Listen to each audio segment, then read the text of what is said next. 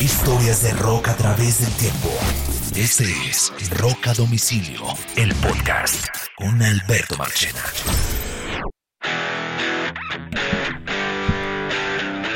Bienvenidos a una nueva edición de Rock a Domicilio Podcast, historias de rock a través del tiempo. Los saludamos para un nuevo episodio. Carlos Soñoro, quien les habla Alberto Marchena, bienvenidos. Recuerden que este podcast está disponible en todas las plataformas de streaming.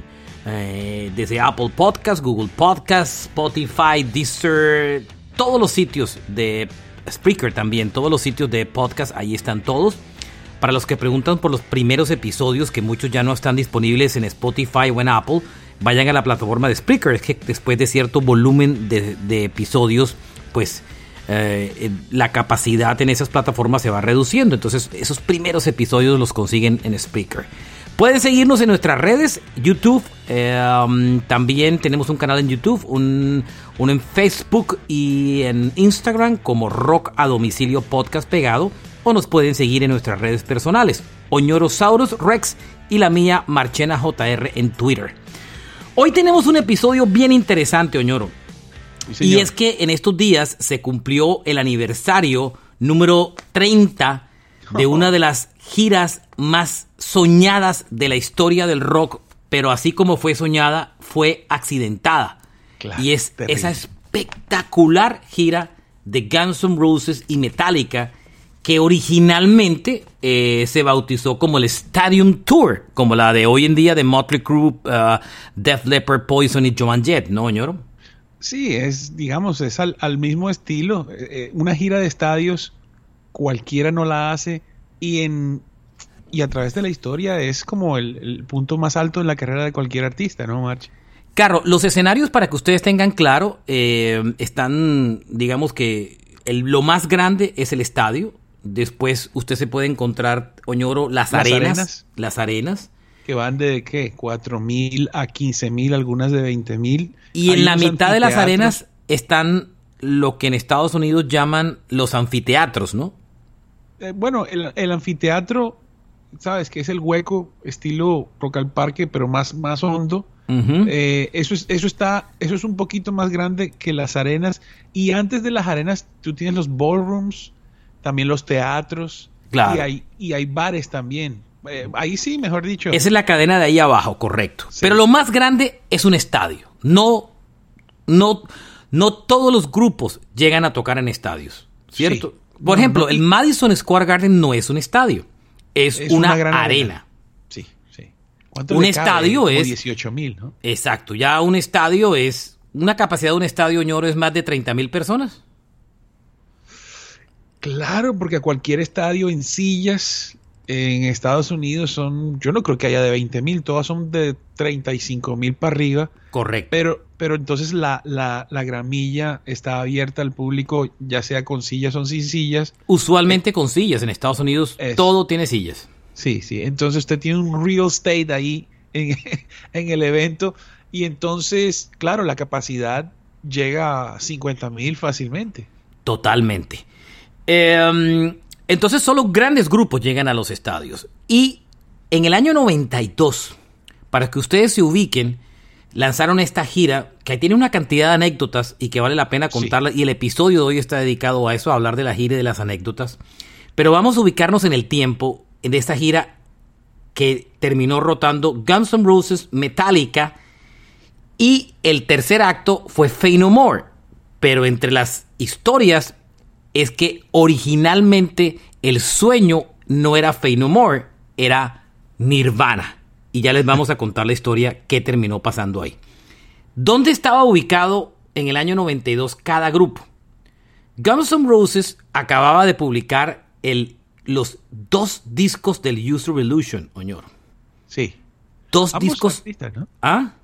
Ambos artistas está, estamos en un momento de la historia donde a pesar de que el CD ya venía de los 80s, se masifica. El CD es como, como que se apodera del, mundo en el año 91 a mediados y estamos hablando de, de que los dos artistas en el rock que más discos, más CDs vendían, estaban uniéndose. Claro, era, lo, era, eran la realeza del rock. Así y sobre es. todo con no necesariamente iguales, pero eran los, lo- los que se peleaban. La gente decía, ¿qué es lo más grande hoy en el mundo? Metallica y Guns N' Roses.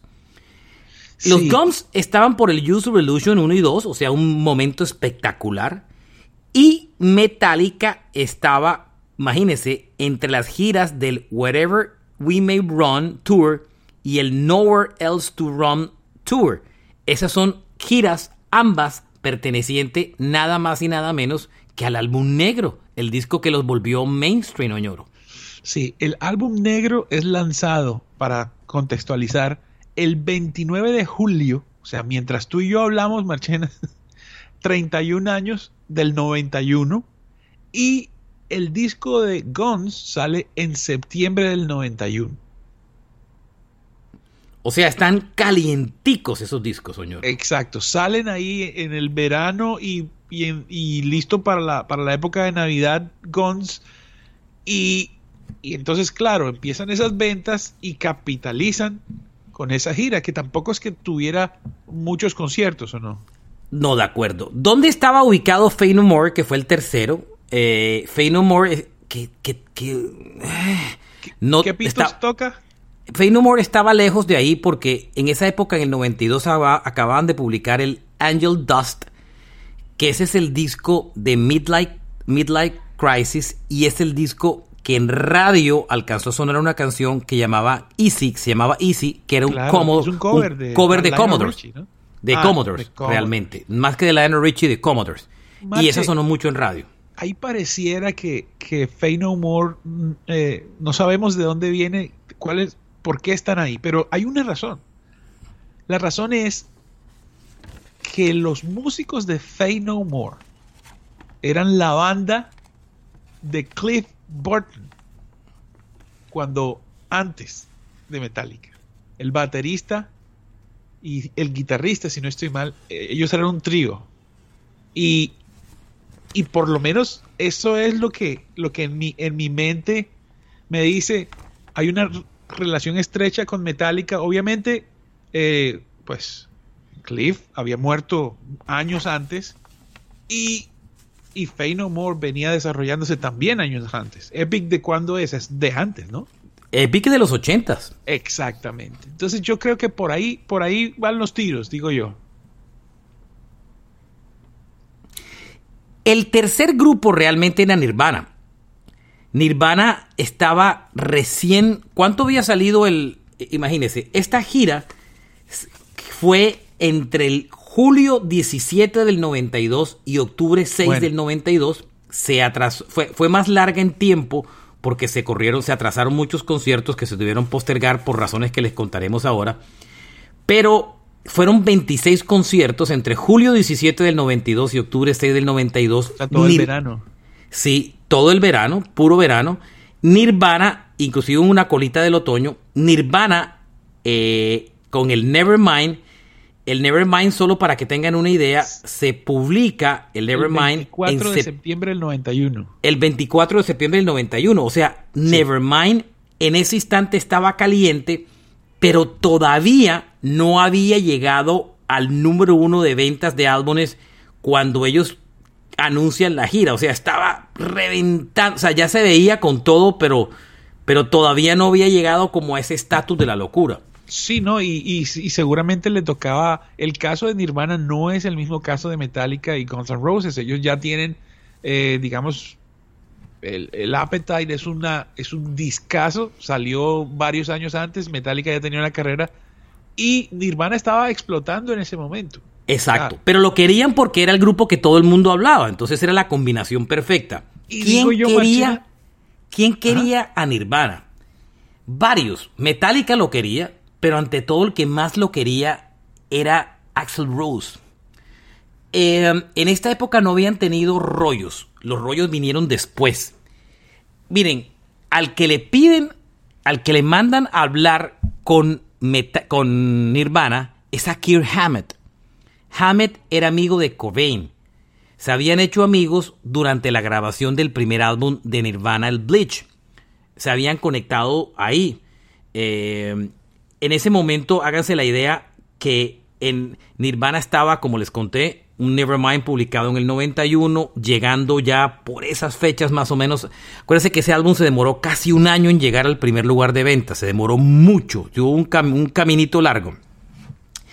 Pero cuando Kirk Hammett llama a, um, a Nirvana y le dice que por qué no se une a Cobain y por qué no se une a la gira, Cobain no tenía problema con Metallica, pero Cobain le sabía mierda Guns N' Roses.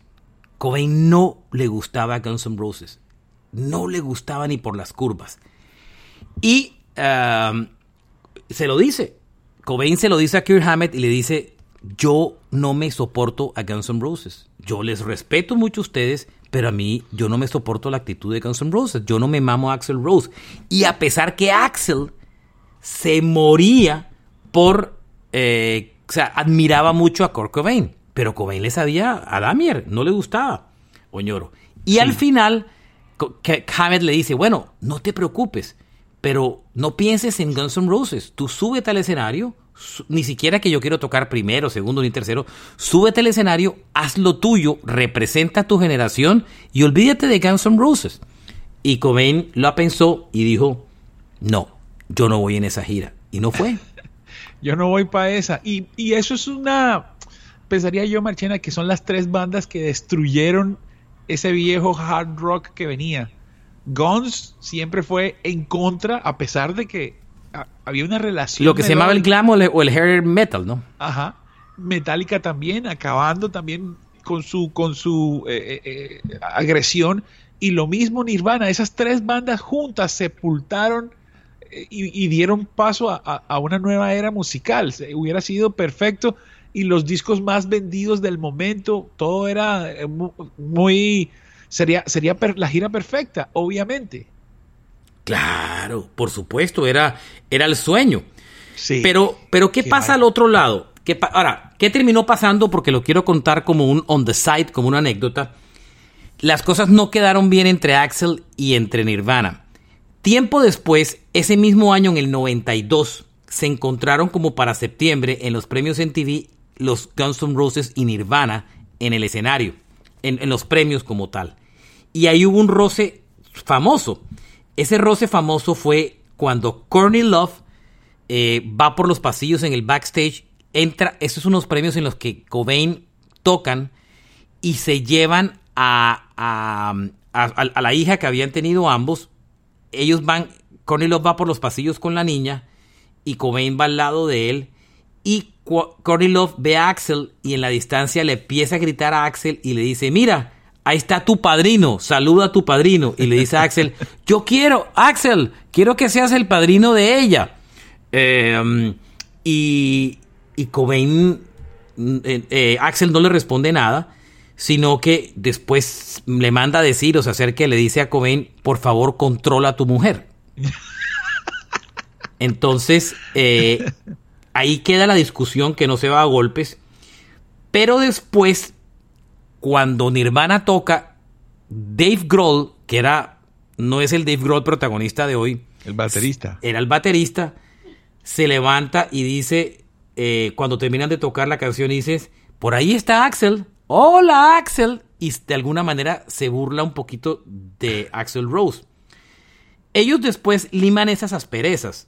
Porque acuérdense que es Dave Grohl el que le presta el trono a Axel Rose, no el inodoro, sino el trono ese donde tocaron cuando Grohl se lesionó. Grohl le presta a Axel Rose el trono para la gira de él cuando se lesiona el pie y se vuelven a ser amigos y se vuelven a reconectar. Pero duraron muchos años distanciados. Duraron mucho tiempo distanciados. Con Metallica nunca hubo realmente eh, complicación ni problema. Inclusive eh, en algún momento de la gira, eh, cuando están tocando juntos, Metallica invita a Kurt Cobain a que vaya a uno de los shows. Y él le dice, bueno, si tocan With, eh, que es mi canción favorita, voy al concierto, si no, ni voy. Y le dicen, sí, vamos a tocar Whiplash. Al final Cobain no terminó yendo, entre otras vainas. Pero ahí quedó como, como la anécdota realmente de lo, de lo que terminó de lo que terminó eh, pasando en, esa, en esa relación, ¿no? Fue bastante curiosa, ¿no? De, todos modos, eh, Marche, ahí hay como tres artistas que, ocuparon ese, ese, ese, lugar, ¿no? Está, obviamente está Faith No More, pero también por los laditos Body Count y si no estoy mal también Motorhead. Motorhead termina tocando en un concierto. Eh, el tema es que ellos, ellos se terminan peleando en el camino con, eh, con ellos Supuestamente la excusa que dan es que em, la excusa que dan es que Fey No More le toca como la como unas fechas que se retrasaron que ya vamos a contar, Fey No More le toca bajarse del tour porque tenía unas cosas pendientes, pero la verdad oh. fue que eh, eh, tuvieron una discusión y los votaron del tour. Y eh, porque inclusive eh, em, No More, Mike Patton estaba aburrido de la actitud de Axel Rose e inclusive se orina en los monitores, se orina en el, no en los monitores, se orina en las, en los teleprompters con las letras de las canciones de Guns N' Roses, eh, se, orina en ellos, em, como tal. Y, le, y había amenazado que se iba a, perdónenme la palabra, a cagar en las consolas de video del grupo. Ya tenían una pelea casada ahí. Al final los terminaron votando y se trajeron a Body Count, que el otro día hablamos de ellos, que era la banda trash de Ice-T. Y para el concierto del Hollywood Bowl de y se trajeron a Motorhead para tres shows. California, espectacular ese. Incluyendo los shows de California. ¿Me entienden? Incluyendo los, los, los, shows como tal de, de o sea que tocaron cuatro bandas, ¿eso es lo que te, te, entiendo? Al final, el tercer puesto se lo repartieron entre tres bandas, pero realmente el que hace el, eh, no, tres bandas. Fey No More, eh, Body Count y... Y, Motorhead. y, Motorhead. O sea, ese, cuando iba uno iba al otro. Pero en los shows de California eh, tocaron... tocaron eh, juntos, digo, tocaron, tocó Motorhead, porque pues era una banda de mucho respeto en California, ¿no? Claro, y él, vivía ahí en Los Ángeles y tal. Qué chévere esa época. Motorhead es una de las bandas de más influencia, es decir, eh, una de las influencias directas de Metallica es Motorhead. Ellos adoraban, idolatraban a, Lemmy. Hablando de, del tour como tal, Oñoro, eh, ya metiéndonos de lleno, de lleno en el tour, eh, el tour lo lanzan un 12 de mayo del año 92.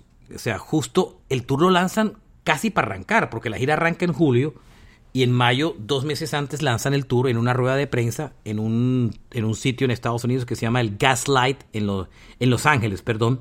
Hacen una conferencia de prensa y asisten Large y Slash.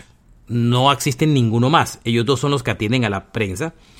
Y em, ahí es donde cuentan pues, pues la gira y todos los detalles y Lars dice que es una banda que le tiene mucho respeto y mucha admiración y toda la historia. Ahí cuenta todo el, todo el, ahí es donde cuentan todo el viaje y todo y, y, y cuentan pues todo lo que había pasado y hacen una rueda de prensa supremamente interesante y el primer concierto de la gira es en, en Washington, Arranca el 17 de julio del año 92 en Washington y, el, y la gira pasa por...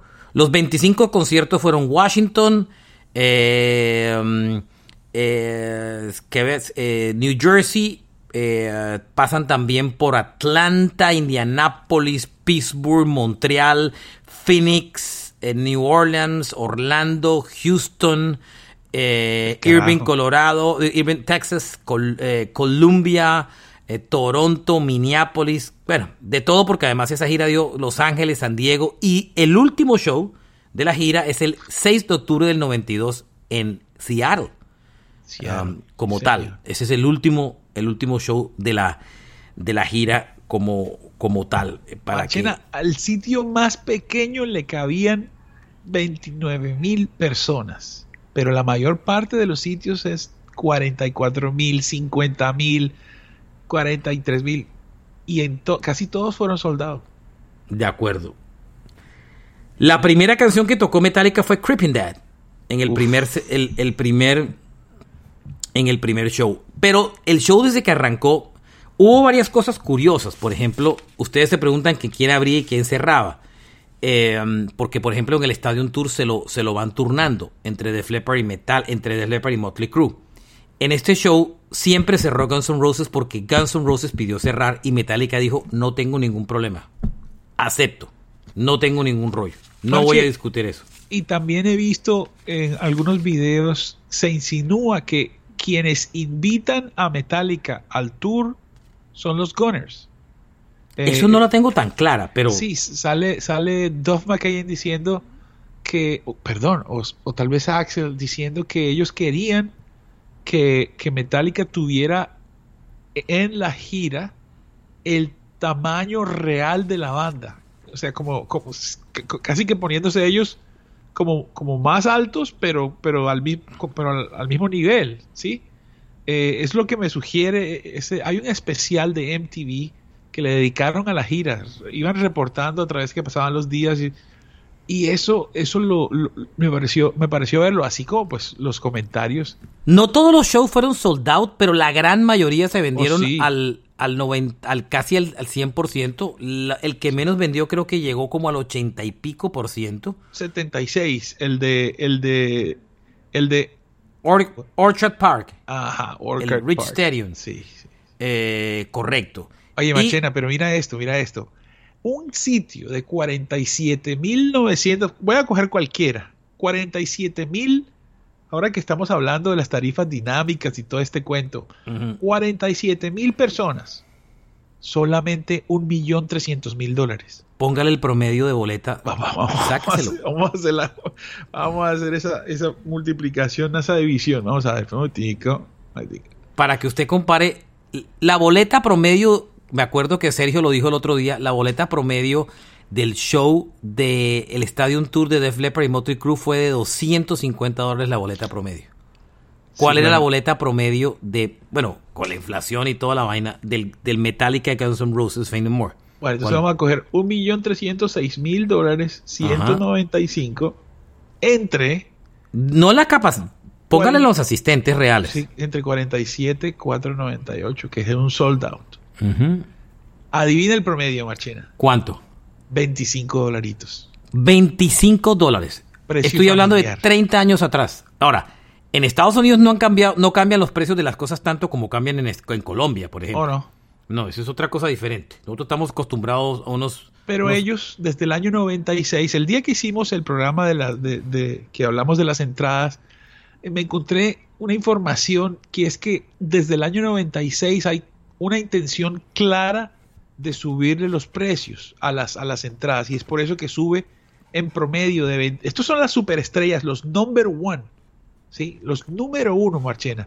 Entonces, eh, si el promedio de la boleta es 27, adelante costaría ¿qué? 100 dólares, no más. Habrá, habrá entradas de hasta de 10 claro. dólares. La, lo más caro costaría, no pasaba de, primera fila no debería pasar de 150 dólares con ese promedio. Eh, exacto, y estamos hablando que entre el 96 y el 2019 se fue hasta 90 dólares el promedio. Quién sabe ahora con el tema dinámico. Pero mire, estos estadios se llenan. Es decir, estos manes, si, si programaban 10 estadios más, los llenaban con ese claro. precio. Bueno, en esa época debió ser costoso, me imagino.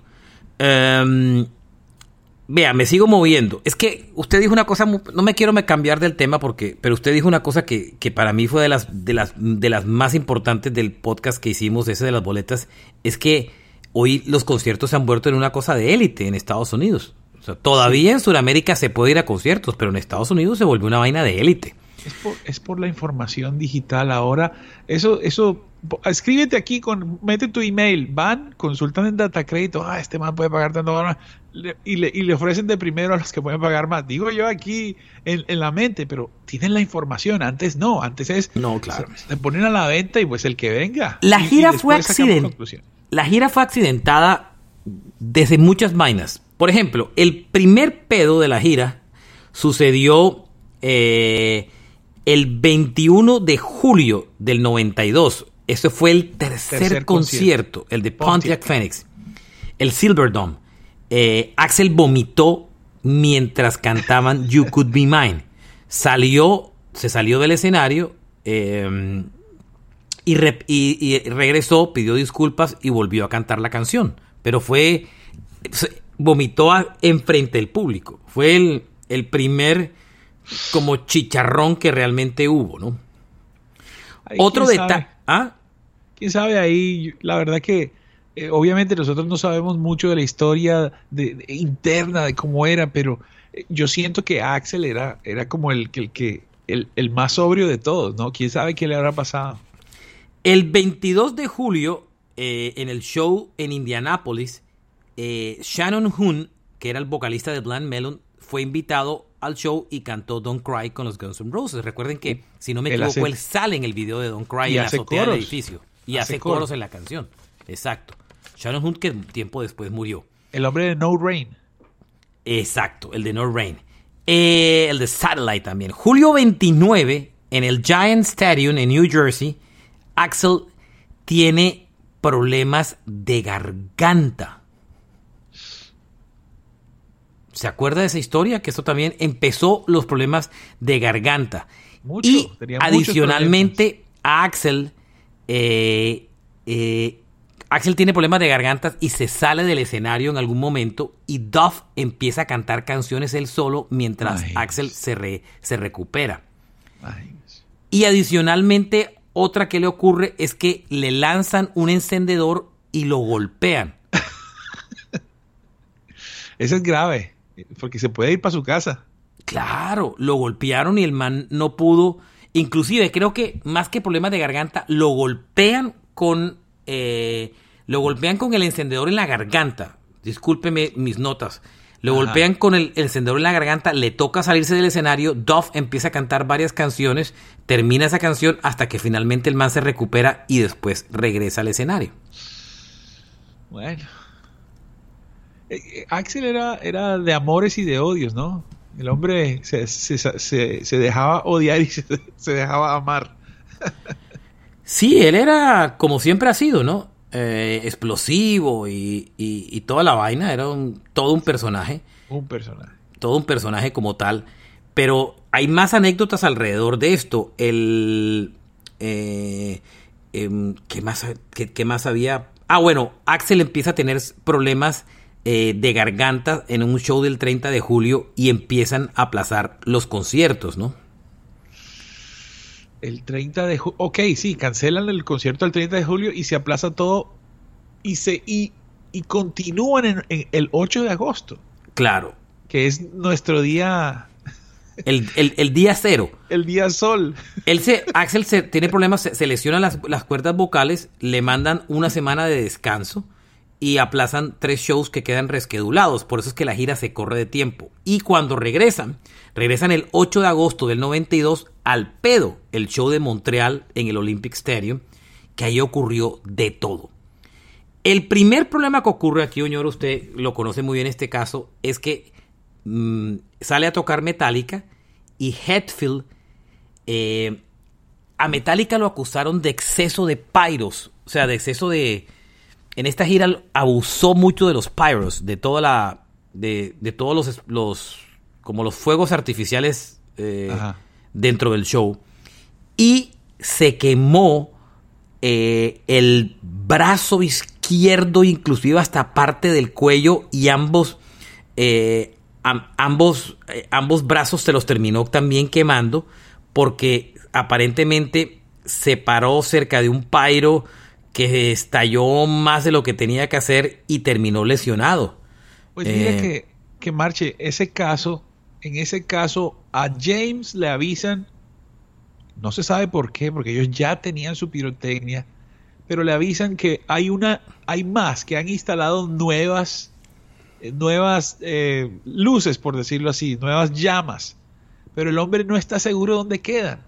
Es muy, muy extraño porque, porque él eh, eh, no es que estuviera, bueno, seguramente tenía sus, sus palos encima, pero, pero lo, que sucede es que no le avisan bien dónde es y el hombre, las llamas caen encima, encima de él y, nada, lo llevan al hospital y, Lars sale a hablar al público y tal y dice, bueno, eh, eh, no podemos continuar por esto y esto y esto. Y los manes estaban esperando que, que Guns N' Roses salvara el día. Claro. Eh, el momento de la explosión ocurre cuando la banda está tocando Fade to Black. Ahí es exactamente el, el, tema. Aparentemente, supuestamente dice que el pyro estalló antes de el momento que tenía que suceder y por eso eh, James estaba parado en ese sitio y ahí fue donde realmente se lesionó. Eh, Metallica le toca, bueno, hay una frase que dice, Lars cuenta esta historia y esta historia, y esto yo, yo no sé si yo, yo la, la conté, pero esta historia, a mí me tocó hacer la gira, yo trabajaba en la disquera de Metallica y me tocó hacer la gira de Metallica con ellos por Sudamérica. La de, no, la de Metallica. Mucho, ya no, le estoy hablando de los del 2000 y pico. Y ah, a mí me tocó organizar la rueda de prensa, eh, de ciudad en ciudad, hice como cinco ciudades con ellos. Eh, y en alguna vez coincidimos con, con, con, Rob, con Robert Trujillo y con Lars. Y yo le pregunté hablando cháchara, porque yo no era de medios, era de la disquera, que si se acordaba del día de los Pyros, del día del accidente de Hetfield. Y a mí Lars me decía que una vaina que le impresionó fue que cuando ellos salen del escenario y entran al camerino y él le ve el brazo a, a Hetfield, él decía que el brazo de Hetfield le salían como unas burbujas, o sea, la piel eran como unas burbujas. ¿Usted se acuerda de esas burbujas que para proteger las cajas que la gente explota? Sí.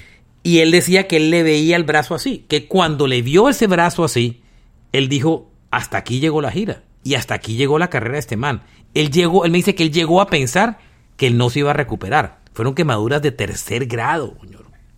Y, y por todo el brazo. Y por todo el brazo. Sí. Bueno, la tecnología, muy bien. Eh, estuvo bien que se haya salvado. El hombre, un tipo muy importante. Eh, sí, él se quema y las, y las, y las, esas, esas burbujas salen después, mientras él, él se ve el brazo y empiezan a salirle las, las, las ampollas esas. Wow. Qué brutal. Bueno, Metallica no termina el set, llega solo hasta Fade to Black, se sube Guns N' Roses, se demora muchísimo en tomar el escenario, que ahí es, el primer error. Sí. Toda la gira él se retrasa. En esta gira él empezó con su manía de subirse tarde. Además de eso hubo problemas complicadísimos con los monitores. Él estaba súper piedro con el tema de los monitores porque no se... La, la, clave del problema. Claro. Que, que, empieza, que empiezan a tocar y tiene problemas con el monitoreo.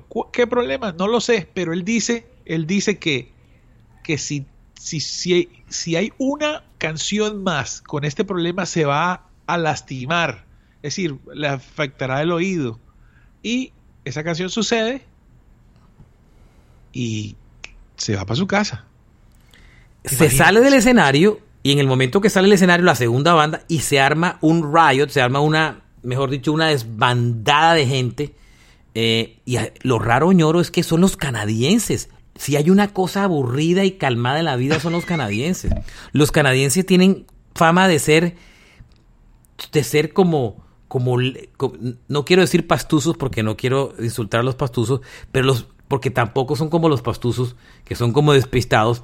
El canadiense es más como calmado, pecho frío, ¿sí me entiende?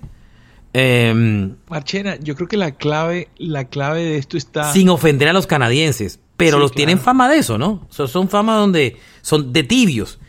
Y armaron un tierrero que reventaron, incendiaron eh, cualquier cantidad de cosas. Dicen que los daños en, en todo el sector, porque quemaron carros, fueron de 400 mil dólares.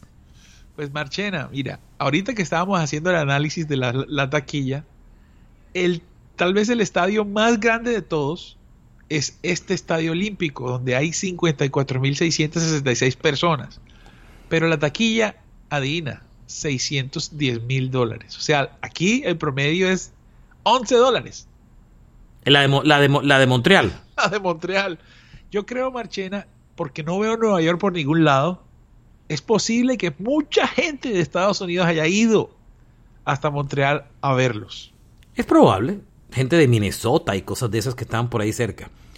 Em, ahí terminan aplazando, bueno, ya Metallica había sido cuestionado por, acuérdese que en San Luis, Missouri, hace un año, en una gira de ellos en solitario, también habían ocasionado un riot de estos, ¿no? Sí, O sea, ya eso no era como nada nuevo en el historial de Guns N' Roses. Eh, después de lo de Metallica, aplazan seis shows y Hetfield Sí, regresa a tocar el 20, la banda, resumen su- el tour el Phoenix. 25 de agosto del 92. Yo me acuerdo de las noticias en NTV del Riot, eso fue impresionante. Sí. Y hay un documental que se llama A Year and a Half in the Life of Metallica, un, un año y medio de la vida de Metallica, un documental del 92 que narra muy bien esos hechos. Ustedes en YouTube pueden encontrar videos de todo lo que pasó ese día, es Sí, impresionante. me- ellos, ellos, a mí me gusta mucho el estilo de Metallica porque, porque siempre, a pesar de ser los más pesados y tal, su actitud es incluso muy diplomática hacia Guns N' Roses. Eh, Lo, lo más, lo más muy duro- diplomáticos fueron. Lo más duro que dice, sobre todo lo dice Jason, que ya sabemos que Jason, ay Dios mío, Jason dice, aprendimos a no hacer, eh, eh, aprendimos lo que no se, lo que no se debe hacer en una gira de Guns N' Roses. Los Gunners, me imagino todos esos problemas de drogas, Axel jodiendo por todo, que mi oído, que el monitor, que Arrancan en Phoenix, Oñoro, el 25 de agosto del 92, en Phoenix, Arizona. Eh, Hetfield no podía tocar guitarra y el, y el, es. y el, el technician, el, el, el, el Ted Guitar, termina tocando la guitarra. Es John Marshall, que, des- que, que también era parte de la banda Metal Church. Claro, es el que ¿no? se encarga de tocar la guitarra rí- rítmica en el resto del tour, porque Hetfield se dedica a cantar y no puede volver a tocar su guitarra rítmica el resto del tour, ¿no?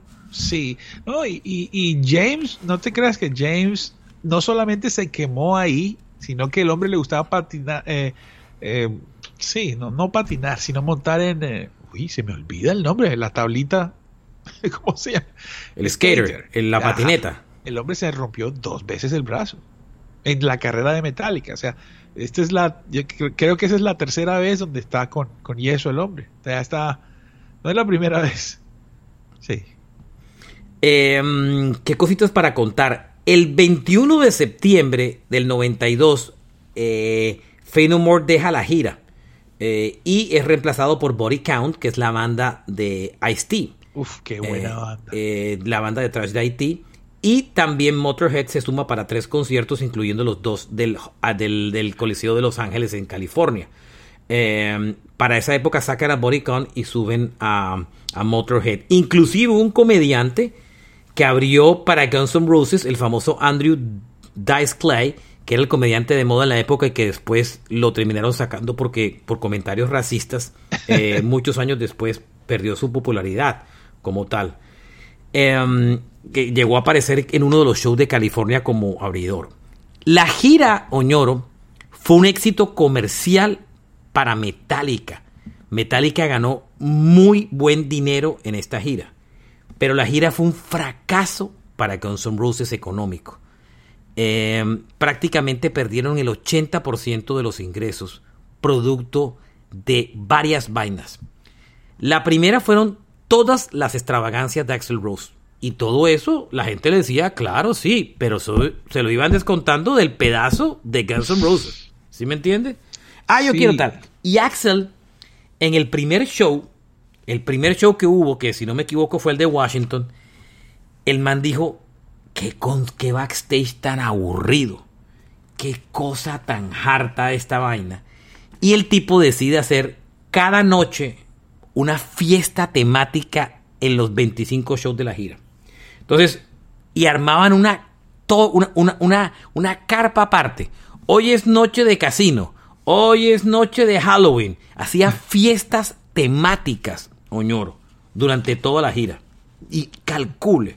Entonces hacían, eh, hoy es fiesta de eh, mexicana. Hoy, de verdad, no estoy mintiendo. Y ahí iba todo el mundo. Eh, mejor dicho, era la locura. Se gastaban, Oñoro, en cada fiesta cerca de 100 mil dólares en cada fiesta, Oñoro. Ay, Al final, Guns N' Roses terminó perdiendo el 80% de los ingresos originales producto de dos cosas. Esa es la número uno, para que no se nos olvide, las famosas fiestas temáticas de Axel. Y adicionalmente otra, eh, porque muchos venues y ciudades los multaron por, las, por los comienzos tardes de, Axel Rose. Por, por, violar la, ¿cómo se llama eso? El, el toque, no, no es toque de queda, sí, el, es que en español, ¿cómo se llama eso? Los horarios, sí. Sí, la programación. Los horarios pactados. Pero, pero eso es, eso es muy, eh, eso, tal vez eso es como lo más egoísta que yo he visto. Pues uno metido en la música eh, sabe que hay dos, hay dos cosas por medio de las cuales uno gana. Una es el compositor, que pues si suena la canción gana, si él mismo toca la canción gana, si se vende la canción gana, si, ¿sabes? Eh, incluso puede estar de vacaciones o ya retirado y pues si suena, gana. Pero el resto de los músicos que solamente ganan eh, por su presentación en vivo, ¿sabes? Entonces el man que es el compositor arma viajes, arma cosas para que esos ingresos se reduzcan. Eso, eso me parece wow, sobre todo que es un man muy inteligente. dame, dame, dame, pues sí, en general, en general, Marchena, esa actitud, no sé, no sé, me parece, sobre todo que él es un tipo genial, un tipo muy inteligente que se las sabe todas, y eso, hacer que se extingan esos ingresos, eh, sí, perjudica a sus compañeros mientras él cobra su cheque por ventanilla. No, no, no es chévere eso. Otro, otro chicharrón que pasó fue que en esa época Duff, que es un tipo supremamente inteligente, y que un duro escrito libros, un tema duro en economía. Es un administrador de riqueza. Hoy en día, Dov McKagan, que, que, que es bajista de sesión y un poco de gente, de todas maneras, es administrador de riqueza de mucha gente dura. Claro, es como un advisor, ¿no? Sí, él Consejero. él, él como es de, es de, es de Seattle, me parece que muy bien conectado de pelado y, y estudiante, graduado de negocios el hombre invirtió en la primera etapa de Amazon y, eso lo, catapultó. Y es un perraco, es millonario. Ese man está jugando ahí con Guns Pero en esta gira, él es la gira de los excesos de Duff. Tanto así que al final de la gira, él está tan mal, la familia le hace un, lo que se llama en Estados Unidos un intervention. intervention Un intervention y es que toda la familia, un psiquiatra, lo reúnen en una casa, se sientan y le dicen, estamos todos aquí para apoyarte, pero necesitamos que vayas a rehab. Y él termina en rehab, stuff, al final de esta gira. De lo vuelto un desastre que termina, ¿no? Él tiene ese, ese caso que sucede mucho con los alcohólicos muy fuertes, que es de, de pancreatitis, que es muy, muy, muy peligrosa. Eh, es sobreviviente de eso. ¿Tú te acuerdas, Marchena, que él usaba como guantes negros? Sí, sí, me acuerdo de eso. En la, inclusive en, la, portada, en las fotos interiores del User Illusion se notan las, los, guantes negros. Esos guantes los usaba porque el hombre estaba tan enfermo de su alcoholismo que, que las yemas de los dedos eran muy sensibles. No solamente muy sensibles, sino que se podía lastimar, abrir una herida fácil. Entonces el hombre se ayudaba con los guantes. Imagínese. Brutal. los set de los conciertos variaban los de Guns N' Roses, pero en promedio tocaban 18 canciones. Hoy tocan cuántas que es? 27 tocan hoy, 32. Claro, pero acuérdate que ahí estaban compartiendo escenario, no es que no es que estuvieran aprendiendo. De acuerdo. Porque Metallica también en la época de Metallica recuerdo a Lars decir que el calentamiento eran dos horas. Mire, ¿Qué tocaba Guns N' Roses en esa gira en promedio? El setlist promedio era Welcome to the Jungle, Mr. Brownstone, Live and Let Die, Attitude, que era un cover de Misfit, Night Train, Bad Obsession, It's So Easy, Wild Horses, que era un cover de los Rolling Stones. claro, buenísima. Patient, Double Talking Jive, Civil War, It's All Right, que es un cover de Black Sabbath, November Rain, You Could Be Mine, Sweet Child of Mine, Knocking on Heaven's Door, Don't Cry y Paradise City. Ese era más o menos el setlist de eh, que tenía um, Guns N' Roses. Ahora. y antes de Sweet Child of Mine sonaba el tema del padrino. Claro, y, y Slash lo tocaba en una, guitarra. Yo, yo tengo el DVD de, de esos Qué días de bueno. esa gira, del, de la gira del Use of Illusion. Por ahí los tengo. Dos DVDs. ¿Son en Japón? No me... Sí, creo que son en Japón. Metallica, en promedio, habría con Creeping Dead, que fue la primera canción, Harbor of Sorrow, Fade to Black, Sad But True, Wherever I May Roam, On, on Wolf and Man, Of Wolf and Man, For Who the Bell Toms, The Unforgiven, The Short Straw, eh, eh, Welcome Home Sanitarium, Master of Puppet, Sick and Destroyed, Will Plash, Nothing Else Matter, I Am Evil, que es un cover de Diamond Head, eh, el Last Caress, que es un cover de The Misfit, One, y cerraban esa gira con Enter Sandman, que era el, pues el éxito El del palo, momento de la banda, el ¿no? El palo, cañonazo. por así. Ese era el set list promedio con uno que otro cambio que la banda tenía durante toda, absolutamente toda la gira, señor. Sí, sí. Buenísimo, ¿no? Esta es un, la gira, la gira soñada. Estos eran los artistas del momento. La juventud estaba loca con ellos. eh, y también tenía, pues, como venía, por ejemplo, Metallica, estabas, que es del año 82 dándole. Estamos hablando de que tenía una carrera de 10 años. Ya había una generación antes detrás. Entonces, eran masivos, masivos. La gira finalmente terminó y, y yo leía una vez una... Bueno, creo que lo, Asle lo- Slash lo escribió en su biografía. Y es que Slash terminó con mucha pena con Metallica e inclusive él siente que... Cuando eso acabó, ellos no se sacaron los trapos al aire porque Metallica es muy cuidadoso en lo que dice.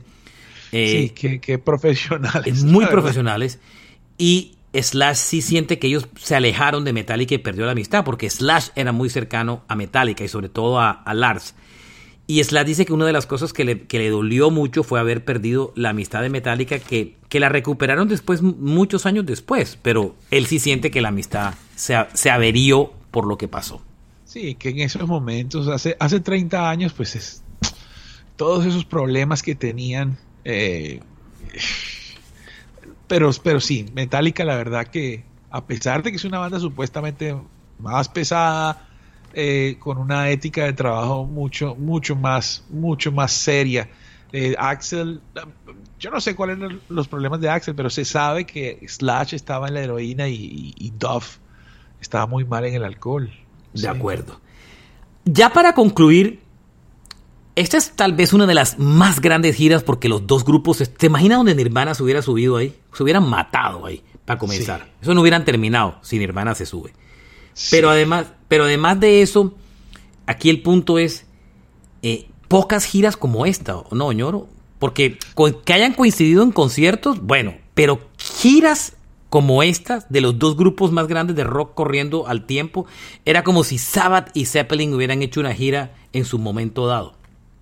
Sí, bueno, antes de ellos en la en la música hubo un momento donde Pink Floyd sin Waters eh, llenaba los estadios y los sitios más grandes. Sí, Es pero, como- pero digo, me refiero a que dos grupos juntos tocando eh, en una gira. Yo no recuerdo, bueno, lo Bueno, reciente, el. Motley Pero- Crue, el Motley Crue de Flapper, siendo que ya son bandas bastante oldies, pero es que estos estaban en su momento más triunfal. Sí, Yo no más- tengo recuerdo de dos grandes reunidos en una Es gira. que- Ahora, es que recientes, ya mágico. con. ¿Ah? Es un momento mágico porque estamos hablando de que el CD estaba cambiando la música. El CD masificó la compra de música. Y entonces ellos eh, ya habían pasado casi un año del de Metallica y medio año del de, del de Guns, ya número uno ambos.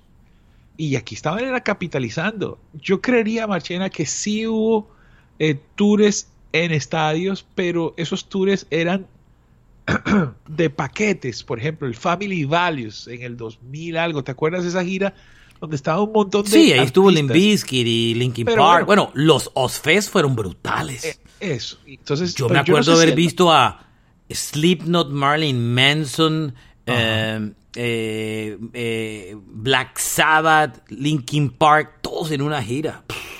Pero tocaban en estadios. Anfiteatros. O sea, no daba todavía. O sea, No, el yo los vi tocar en el que todavía sigo yendo, el de West Palm Beach. Ahí vi, un, vi esos fest. Ah, pero ese sitio está grande también. Ese sitio es grande, pero no es un estadio. no es nivel estadio. No llega a ser nunca un estadio. Para que vea. Muy bien. Ahí está la historia de una de las más, si no tal vez la más soñada gira, la más soñada y accidentada gira rock de la historia. Un momento clave en la historia, un momento brillante. La de Guns N' Roses y Metallica. Y súmale, pues, súmale Fate No More, ¿no? Sí, Finalmente. el, sumemos la Motorhead, chévere, Body Count, hay que escuchar Body Count. Pero ahí está, queríamos contar esa historia y creo que vale la pena hacerla y, espero que hayan disfrutado este episodio. Nosotros repasamos, reestudiamos la gira para contarles detalles que, que, ni nosotros pues nos acordamos. Yo me acordaba de algunas cosas, pero no de, no de todas. yo, ahora, que, ahora que lo mencionas, Marchena, me acuerdo Axel Rose diciendo, me voy, me voy. Y entonces el hombre coge un helicóptero y se va para otra ciudad. Y entonces el man tenía que estar en la ciudad, pero no, no había salido de su hotel que quedaba en, en en otro sitio. Era, era, el hombre hacía sufrir a mucha gente. Total.